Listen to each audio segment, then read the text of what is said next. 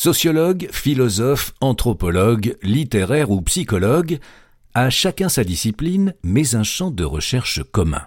Le heavy metal et les musiques extrêmes. Enthousiastes comme des passionnés, distanciés comme des scientifiques, Jérôme, Catherine, Ingrid, Corentin, Charlène, Marion et Camille éclairent les ténèbres. Vincent Gerle, Capucine Fray. Metal Studies. Recherche d'enfer. J'ai jamais entendu quelque chose d'aussi puissant, d'aussi lourd.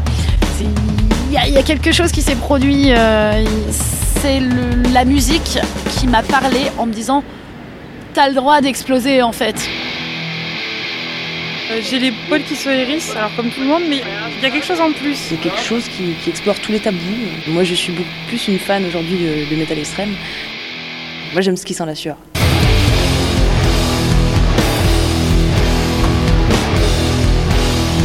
On entend des fans dire oui, bon, moi je fais de la sieste, euh, je fais la sieste sur le death metal. Comment est-ce qu'on en arrive à, ce genre d'écoute complètement apaisé ou alors plus euh, cathartique euh, qui apprécie vraiment ces, sonorités? Qu'est-ce qu'on peut trouver de, beau dans du métal, par exemple dans un chant hurlé, des guitares vraiment très saturées Je pense que ça s'explique pas.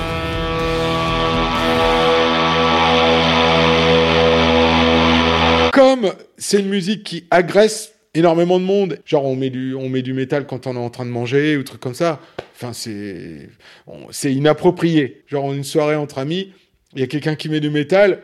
ça change un peu la fête parce que ça, ça squatte. C'est, pas du tout easy listening.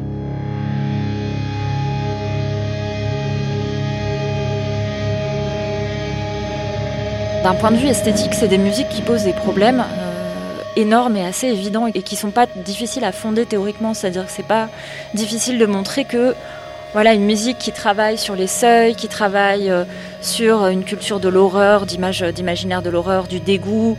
Euh, ça rejoint des questions euh, esthétiques vieilles comme l'esthétique elle-même. Enfin là, par exemple la question du cri, est-ce qu'on peut montrer des choses qui font horreur dans une œuvre d'art, sachant que l'œuvre d'art est censée être regardée, appréciée euh, Bon, ben, ça remonte à ces questions-là qui sont vraiment des questions fondatrices, sachant que dans l'histoire de l'esthétique, on a pas mal de concepts qui permettent de penser euh, ben, un plaisir qui soit pas simplement le plaisir de l'agréable, mais euh, par exemple un plaisir euh, du choc ou un plaisir euh, de la disproportion. Et donc là, pour le coup, je vais puiser dans l'histoire de la philosophie. Donc moi, je suis partie d'un problème conceptuel, bon, qui était évidemment nourri par l'expérience, par mon expérience à moi d'auditrice depuis longtemps, mais le problème de l'articulation plaisir-douleur, pour le dire simplement. Ah bah, on a des groupes qui jouent euh, jusqu'au bout de l'humour. Euh, dans le grindcore, vous retrouvez plein de groupes qui vont jouer avec du faux sang. Euh, c'est comme Guar ou autre, ce qui peut être très drôle. Après, il y a une imagerie de la mort qui est forcément abordée dans pas mal de groupes, mais c'est aussi une façon de dépasser les clivages et de dépasser en fait cette peur de la mort aussi, ou de l'appréhender la mort. On le voit dans les groupes de Death Sympho ou de Death Mellow ils vont l'aborder. les thématiques sombres sont toujours abordées depuis le départ du métal. Après, ça ne veut pas spécialement dire qu'ils sont pour Black Sabbath, c'est pas parce qu'ils ont sorti Iron Man en 70 qu'ils sont pour la guerre nucléaire. Par contre, c'est important parce que ça parlait des phénomènes de société aussi, de ce qui choquait à l'époque. Et aujourd'hui, effectivement, on est encore sur des groupes qui vont tenter de choquer. Donc oui, il y a toujours un lien aussi avec euh, le système dans lequel on est. À côté de ça, on a des groupes comme Gojira en France ou comme euh, Parkway Drive en Australie qui sont pro-écologie et qui nous montrent des images de la planète en train de crever pour nous sensibiliser à l'écologie.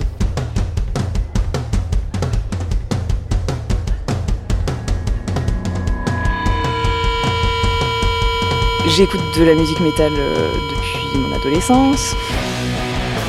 Ça me prend au trip, je pense, autour de l'âge de 13 ou 14 ans.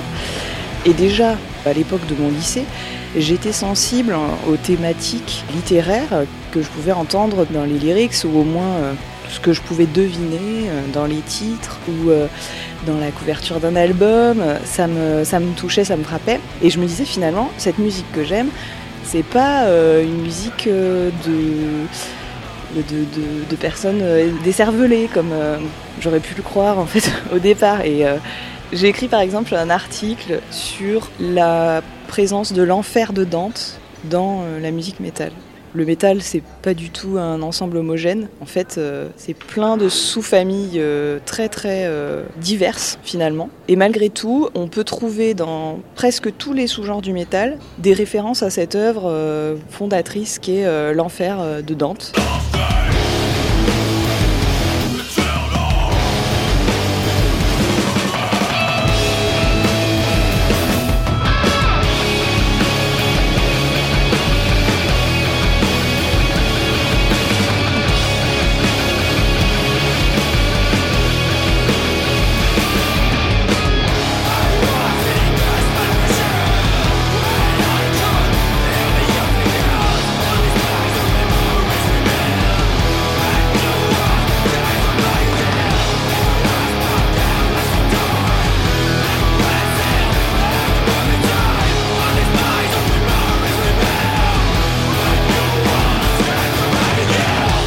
Euh, disait, des fois, disait, tiens, mais si tu veux, tu peux prendre un magazine. Alors, euh, bon, bah, quand j'avais 8 ans, je prenais genre Pif Gadget, je sais pas quoi. Puis là, enfin, j'ai regardé, j'ai vu qu'il y avait Enfer Magazine, je dis, yes! Ah, mais ça, euh, c'est, j'ai, en couve, c'était le guitariste de Dio. Et puis, euh, voilà, donc j'ai pris le truc. Et là, j'ai regardé, c'était un spécial photo pour l'été.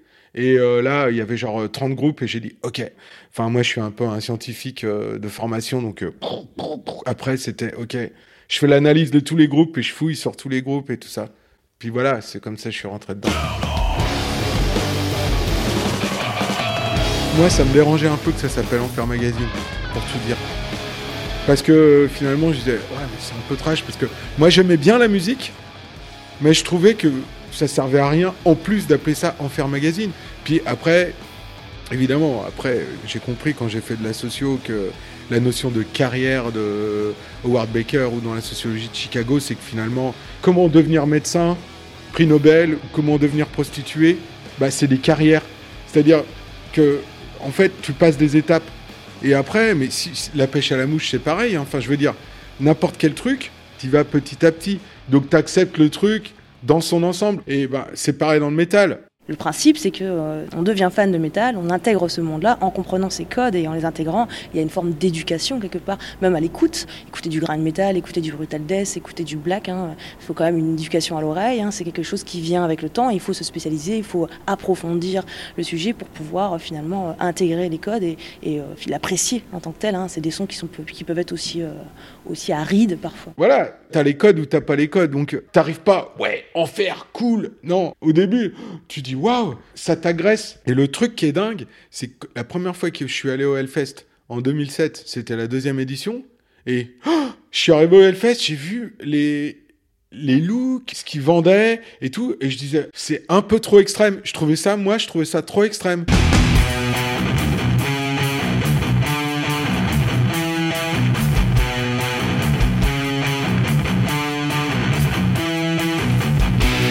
On a en fait plein de chemins dans le métal avec des looks différents.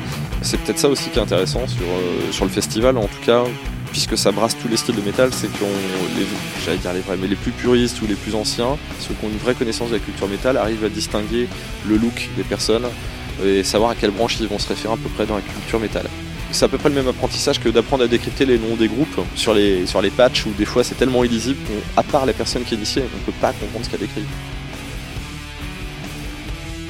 Black Sabbath a ramené, euh, a commencé à créer la scission avec la fin du mouvement hippie en extrémisant un peu le look. Euh, après, les New Wave of British Heavy Metal a quand même ramené l'aspect cuir et clou euh, pas mal. Euh, les années 80, fin des années 80, début 90, ça a ramené le mouvement glam avec les couleurs, les grosses euh, choucroutes, etc. Et euh, les années 2000 ont vu euh, créer bah, avec euh, l'évolution du néo-metal encore un look particulier, un peu plus mèche, looké, maquillé un peu plus même pour les hommes, avec une évolution aussi vers le, pagan metal où dans le pagan bah, on est plutôt résurgence du kilt et des vêtements traditionnels celtes scandinaviens. Visuellement, j'ai toujours mon t-shirt ou quelque chose qui rappelle le fait que je suis métalleuse. Et ça, c'est vrai que c'est souvent euh, incompris, au moins au premier abord, et notamment depuis que je suis dans une vie d'adulte et que euh, je travaille et que je, vais notamment dans une salle des profs. les premières choses qui viennent, c'est euh, quoi Tu vas à un festival toute seule ou juste avec ta sœur euh, C'est pas un problème T'as pas peur Enfin, t'es pas menacé euh, Bien, les mouvements de foule, là, les, trucs qui se passent dans, la, dans le public, c'est hyper dangereux. Voilà. Mais il n'y a jamais de grands blessés. Alors, on en voit qui se sont fait des bleus, qui ont eu un cocard. Mais généralement, c'est aussi ça qui est intéressant quand on étudie le Hellfest, c'est que les gens qui vont pratiquer les danses, généralement savent à quoi s'attendre. Un Wall of Death, on sait qu'on va se sauter dessus les uns sur les autres, mais concrètement, on va pas se faire grand chose parce que c'est plutôt les épaules qui tapent. Le Circle Pit, au pire, on risque de tomber de se fouler la cheville, mais on a toujours quelqu'un pour nous rattraper. Et le Mosh Pit, on sait qu'on risque au pire de se prendre un coup, mais euh, ceux qui participent savent à quoi ils s'engagent. Euh, ça on va dire que l'apprentissage des danses au Hellfest, les gens les ont apprises avant, et ceux qui ne savent pas ce que c'est, on les voit le vendredi matin, au premier Wall of Death vers 11h au midi, quand tout le monde s'écarte, et on en voit toujours trois clampins en plein milieu en train de regarder autour d'eux, pas savoir ce qui se passe. C'est-à-dire que ceux qui sont venus au Hellfest par hasard, qui comprennent pas les, les codes et les normes liés à cette musique. Donc il faut accompagner, généralement on les laisse pas au milieu, il y a toujours quelqu'un pour les accompagner, aller les chercher, pour leur dire reste pas là, ça, tu, vas, tu vas avoir peur.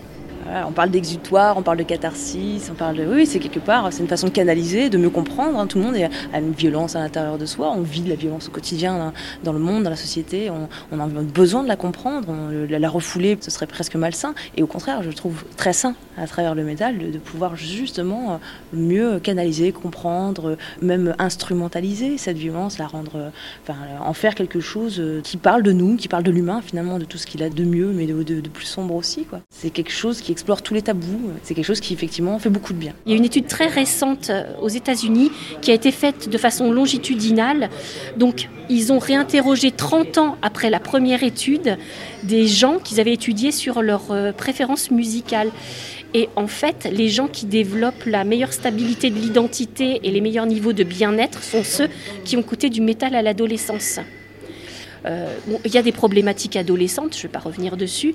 Et le métal, c'est quelque chose, c'est presque une stratégie réparatrice compensatrice de difficultés pour les individus, qui fait que finalement ils développent une stabilité identitaire qui, a priori, est supérieure à ceux qui étaient fans d'autres musiques. C'est choisir une musique qui va aider euh, l'adolescent à vraiment réguler ses humeurs, à trouver des groupes pour s'identifier, dont l'identification est vue comme quelque chose de très positif, très porteur. Euh, c'est quelque chose qui permet de vivre aussi sa différence en opposition aux parents, etc. C'est tout un ensemble de choses qui fait que vivre cette appartenance métal à l'adolescence apporte tellement à l'individu qu'une fois à l'âge adulte, il développe quand même une stabilité identitaire importante. C'est pas bon pour les oreilles, hein, en revanche, parce que les gens comme moi ont, perdu pas mal de au niveau de l'audition. Pour le reste, c'était pas bien pour le foie aussi, j'en sais rien.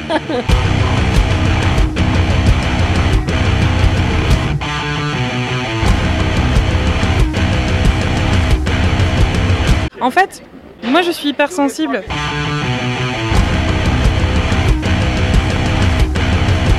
On parle d'orgasmes musicaux, moi j'en ai régulièrement pendant les concerts.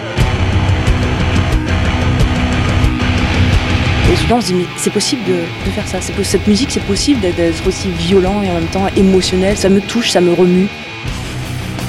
On a chaud, on est un peu paniqué, on commence à avoir des vagues. C'est. Ouais, presque comme, comme l'orgasme euh, sexuel.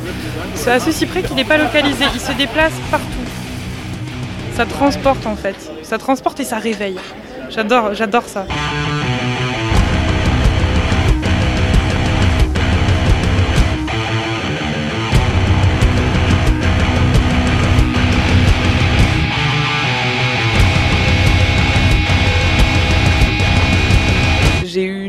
Par exemple, euh, qui m'a avoué à la fin de l'année que tout leur début d'année, ils étaient persuadés que j'étais une espèce de gothique, euh, satanique, que je dormais dans un cercueil. Et en revanche, il y a toujours, ou presque toujours, hormis donc dans cette classe-là, euh, un, deux ou trois élèves vraiment métalleux. Donc qui, euh, dès les premières séances, ont repéré euh, qu'on était de la même famille et qui, en général, se lancent dès, le deuxième ou troisième cours à venir me voir et à me dire Madame, vous avez des bracelets du Hellfest, vous y êtes allé, vous avez trop de chance. Aujourd'hui, le live, donc le fait d'aller à un concert ou d'aller à un festival, bah, c'est quelque chose où, dans la représentation sociale, tu peux pas mentir. Parce que tu y es ou tu es pas un moment où c'est une temporalité qui est hyper spécifique. Le temps, il se ralentit. Pendant trois jours, tu es ailleurs et tout ça. Donc, euh, finalement, avoir été, c'est un peu comme euh, à une certaine époque, euh, excusez-moi de, cette comparaison inappropriée, mais c'est un peu comme d'avoir été à la guerre. Genre, tu as été ou tu as pas été, bon, et personne peut remettre en cause ce que tu as fait, et il y a une intensité et voilà. Donc le fait de, garder son bracelet ou le fait d'avoir le bracelet ou de tenir au bracelet, c'est un peu pour dire bon, écoutez, moi les gars, ça rigole pas, j'y suis allé quoi. Pour le passionné, euh, le métal est vraiment une dimension identitaire centrale et forte. Elle, fait partie de l'identité de l'individu. Euh, l'importance du groupe et de la communauté y est très importante. Il y a une fierté c'est une fierté qui est presque de l'ordre de la fierté ethnique, comme celle qu'on décrit chez nous euh, en, psychologie, la fierté de la personne un peu différente.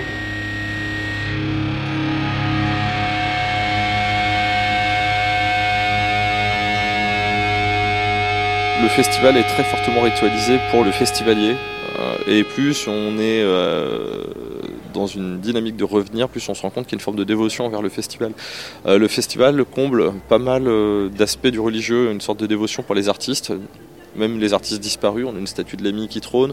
Il y a des aspects très ritualisés de se recueillir devant la grande guitare géante quand on arrive devant le H qui Rock City à l'entrée. On, se rend compte qu'il y a plein de lieux qui sont spécifiques. L'achat du pass et l'échange contre un bracelet est encore un moment spécifique. Et après, on se rend bien compte que ramener euh, des éléments du Hellfest, dont le t-shirt, ça devient une relique, mais vraiment de l'ordre du sacré. Hein. C'est-à-dire que dans les entretiens que j'ai pu réaliser, euh, certains chez des festivaliers, il y a carrément des petits hôtels chez eux avec toutes les éco-cups de toutes les éditions, tous les t-shirts alignés, la petite boîte du culte pour d'autres, les lunettes de soleil, euh, le zippo, enfin bref, il y, a un aspect un peu fétichiste aussi du métalleux qui va être exacerbé dans le Hellfest.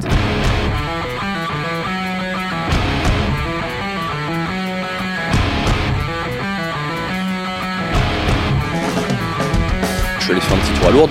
Je suis allé lire les écrits sur Saint-Jacques-de-Compostelle, en entrepôt, sur Lourdes, sur les pèlerinages à Amec, sur les pèlerinages dans d'autres pays. Et on retrouve vraiment la même chose. Et je trouve assez drôle qu'une musique qui est euh, déjà perçue comme satanique au départ dans les représentations, en fait, l'est pas du tout. Et, euh, en plus, une musique qui est plutôt anti-religieuse utilise à peu près tous les symboles du pèlerinage religieux et se l'applique dans cette musique. Si on compare un, je l'ai fait il y a quelques mois, euh, j'ai pris quelqu'un qui pèlerinait régulièrement euh, vers Saint-Jacques-de-Compostelle. On le met à côté d'un métalleux qui vient au Hellfest depuis 10 ans. En dehors de parler du lieu où ils vont, ils ont à peu près les mêmes pratiques.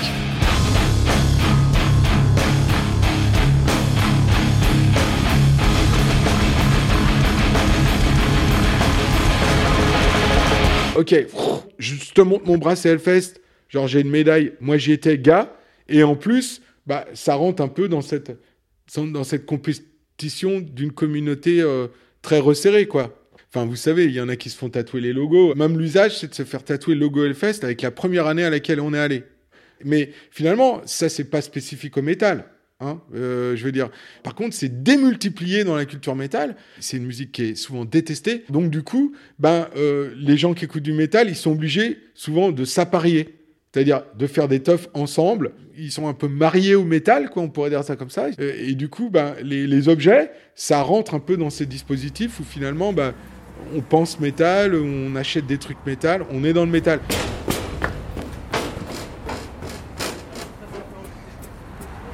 J'ai pas fait les choses à moitié, j'ai commencé à écouter du métal, je me suis habillée en or, je suis devenue végétarienne et un peu artiste. Et en plus, j'ai eu de la chance. Mon père, euh, c'est un peu lui qui m'a poussé à acheter mon premier corset. Et j'avais 15 ans. c'est débile. Moi, je disais, mais j'ai pas l'âge. Ça se met pas à mon âge un corset. Il me disait, mais tu t'en fous. Tu t'habilles comme tu veux. Tu trouves ça joli? Eh bien, porte-le. Allez, je te le prends.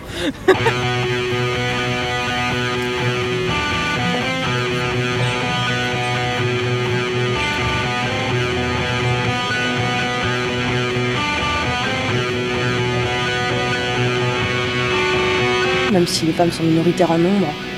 C'est au contraire un, espace de liberté pour les femmes dans lequel elles ont des possibilités d'émancipation qu'elles ne trouvent pas forcément justement dans la société euh, traditionnelle, dans le sens où au contraire elles ont la possibilité d'adopter des postures identitaires euh, de genre euh, complètement différentes et complètement personnelles. Elles peuvent à la fois être très masculinisées, très sexualisées, féminisées ou au contraire rien du tout. C'est ça qui est très intéressant dans le métal aussi, c'est de voir que justement on a beaucoup beaucoup de femmes qui qui n'ont pas peur, qui, adoptent ces codes, qui les aiment de, plein de manières différentes, hein, qui vont l'esthétiser, d'autres qui vont le prendre avec ironie, distance, euh, mais qui sont d'une certaine manière euh, à l'aise avec ces codes parce qu'elles les connaissent et elles les maîtrisent.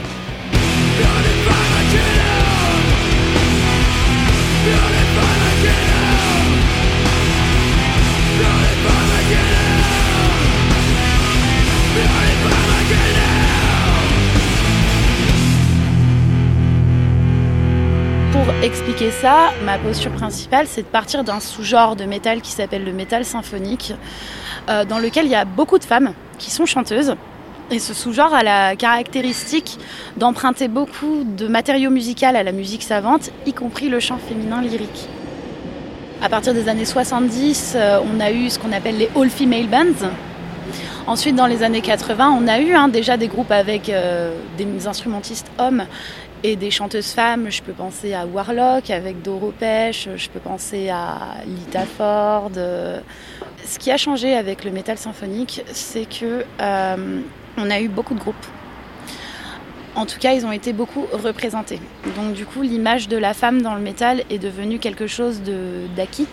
On sait à partir de ce moment-là vraiment qu'il y a des femmes dans le métal, que ce n'est plus quelque chose d'exceptionnel. En revanche, il y a un, grand paradoxe, c'est qu'on admet qu'il y a des femmes dans le métal, mais on les réduit beaucoup à, à cette place-là, la chanteuse lyrique de métal symphonique.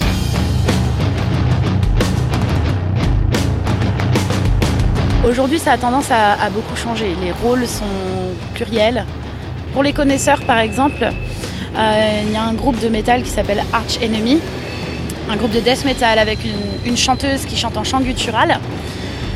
Et euh, dans, les, dans les discussions entre, entre métalleux, tout, le monde aimait sa propre limite en disant oui, le métal à chanteuse, mais Arch Enemy. Et c'est là qu'on peut, qu'on peut commencer à travailler sur les ruptures de sens.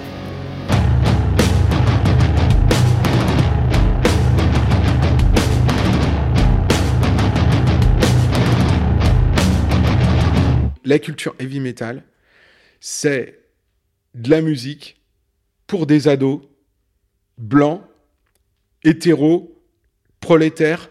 Donc, toute la culture, elle s'est construite là-dessus. Bah, ces ados-là, ils fantasmaient sur les femmes. Une femme de 20 ans, un peu, euh, voilà, dénudée ou avec tes cheveux longs, je sais pas quoi.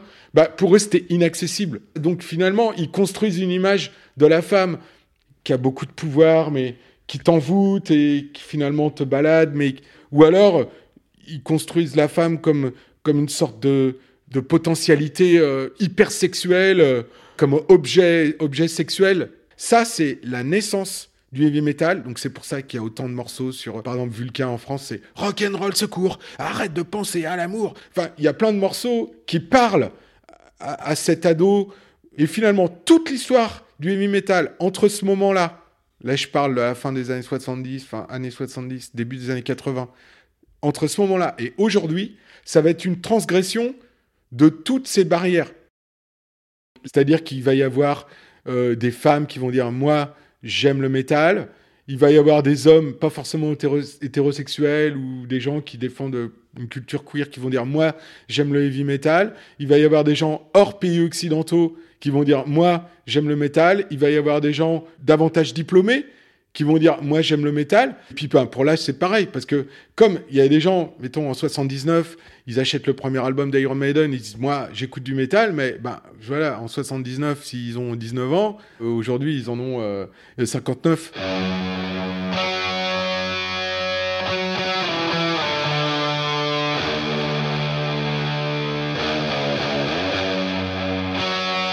Il y a une vraie déclinaison générationnelle actuellement dans le métal. Il y, a, des jeunes, il y a toujours des jeunes qui arrivent, hein, qui intègrent le monde du métal par vagues. Donc il y a eu la vague des années 2000 avec le monde métal qui a, qui a réintégré beaucoup de jeunes. Et là, il y a d'autres vagues aussi. Hein un peu plus sur du métal extrême, mais qui se consensualise un petit peu, qui ramène encore un, peu plus des jeunes aujourd'hui. Mais effectivement, il y a aussi tous ces anciens métalleux, qui, depuis les années 70, 80, 90, qui ont vieilli avec le métal et qui continuent quelque part d'être quand même très investis et d'écouter, de, de, consommer, de venir en concert, d'être dans des groupes. Hein. Et on a effectivement toute une population métal vieillissante. Et euh, même la génération intermédiaire, qui est la mienne par exemple des plus de 30 ans, effectivement, on est des gens qui sont aujourd'hui insérés socialement, qui euh, investissent beaucoup dans leur passion, euh, de capital économique, de en temps, et qui, qui ont aussi beaucoup de revenus, ce qui explique aussi euh, qu'aujourd'hui on se retrouve avec des festivals quand même qui ont des, billets à plus de 200 euros quand même à l'entrée. Et ce vieillissement-là aussi, euh, il, est aussi corrélé effectivement au fait que euh, les, amateurs de métal sont souvent intégrés socialement, très bien intégrés socialement. Et d'ailleurs dans les statistiques on le voit très souvent, en général les catégories socioprofessionnelles des amateurs de métal, dans la moyenne, dans les moyennes globales, elles sont relativement plus élevées en termes de niveau de diplôme, de niveau de catégorie professionnelle que la moyenne des Français. C'est évident qu'on n'est plus maintenant face à un public uniquement adolescent. Ça a beaucoup changé, vraiment. Euh, et d'ailleurs, dans la dernière étude, tous ceux que j'ai interviewés qui ont à peu près mon âge sont d'accord avec moi pour dire que le regard des autres est euh, beaucoup plus tolérant vis-à-vis de la musique métal qu'avant.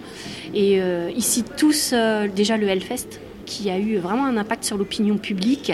Ça a eu pour, pour effet de, de décristalliser cette image de, de violence bête et méchante.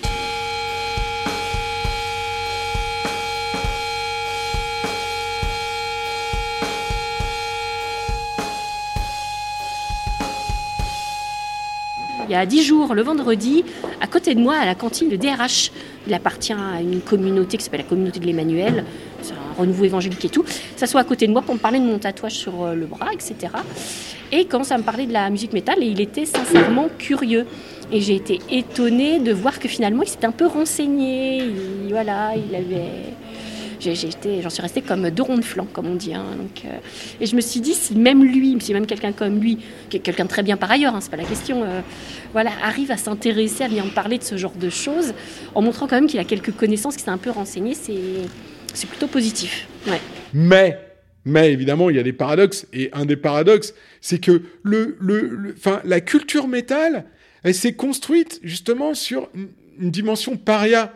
Enfin, c'est ce que dit Dina Weinstein, qui est une sociologue américaine, euh, qui est professeure à l'université de, Chicago. Enfin, maintenant, elle est retraitée professeur, professeur émérite. C'est la première fois que j'ai vraiment discuté avec elle. Et elle m'a dit, ah non, mais vous, en France, mais vous avez trop de la chance parce que vous avez jamais eu une période où euh, t'allumais la radio ou la télé, t'entendais du heavy metal. Nous, nous, on a eu ça en 88, 89, 90, genre Surfing with the Alien, la guitare solo, Van Halen, euh, Def Leppard, on allumait, c'était ça, et dit, et là, c'était la fin. Parce que, justement, il n'y avait pas la solidarité créée par le dégoût. Non, au contraire, ça devenait tout le monde se laissait pousser les cheveux, disait yes, et puis finalement, ça rapportait plus rien. Donc, donc le heavy metal, si, si les gens comprennent trop, si la société dans son ensemble comprend trop ce que c'est le heavy metal, ben le heavy metal il meurt.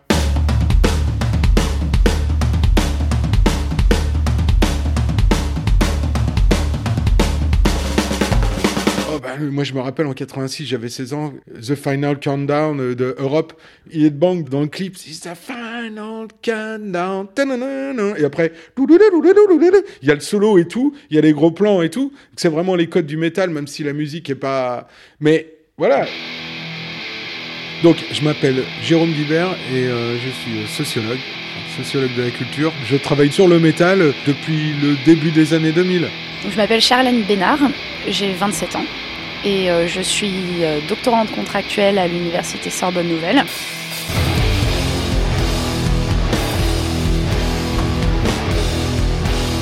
Alors donc moi c'est Ingrid Plivard, je suis maître de conférence euh, en psychologie sociale et du travail à l'Université catholique de l'Ouest à Angers. J'ai 47 ans. Je m'appelle Corentin Charbonnier, je suis docteur en anthropologie, j'ai 36 ans et mes sujets de recherche sont principalement liés au Hellfest. Catherine Gued, je suis chercheuse en philosophie à Paris 1 et je travaille aussi à La Vie des idées, une revue en ligne spécialisée en sciences humaines et euh, rattachée au Collège de France. Je m'appelle Marion, j'ai 23 ans et je suis étudiante en Master 2 de recherche en anglais. Donc, je suis Camille Mijon-Lambert, euh, j'ai 29 ans et euh, je suis à la fois agrégée de lettres modernes, donc enseignante dans le secondaire et euh, en première année de doctorat de littérature comparée à l'Université de Toulouse. Je m'appelle Sophie Turvé, donc je suis maître de conférence à l'Université Lorraine, j'ai 32 ans. Euh, je suis donc euh, docteur en sociologie. je suis plutôt spécialiste en sociologie de la culture, sociologie de la musique et des musiques amplifiées. Donc voilà, on est tous différents, donc on est tous des métalleux différents, et voilà, il y en a qui sont chercheurs sur le métal, mais c'est juste une petite partie.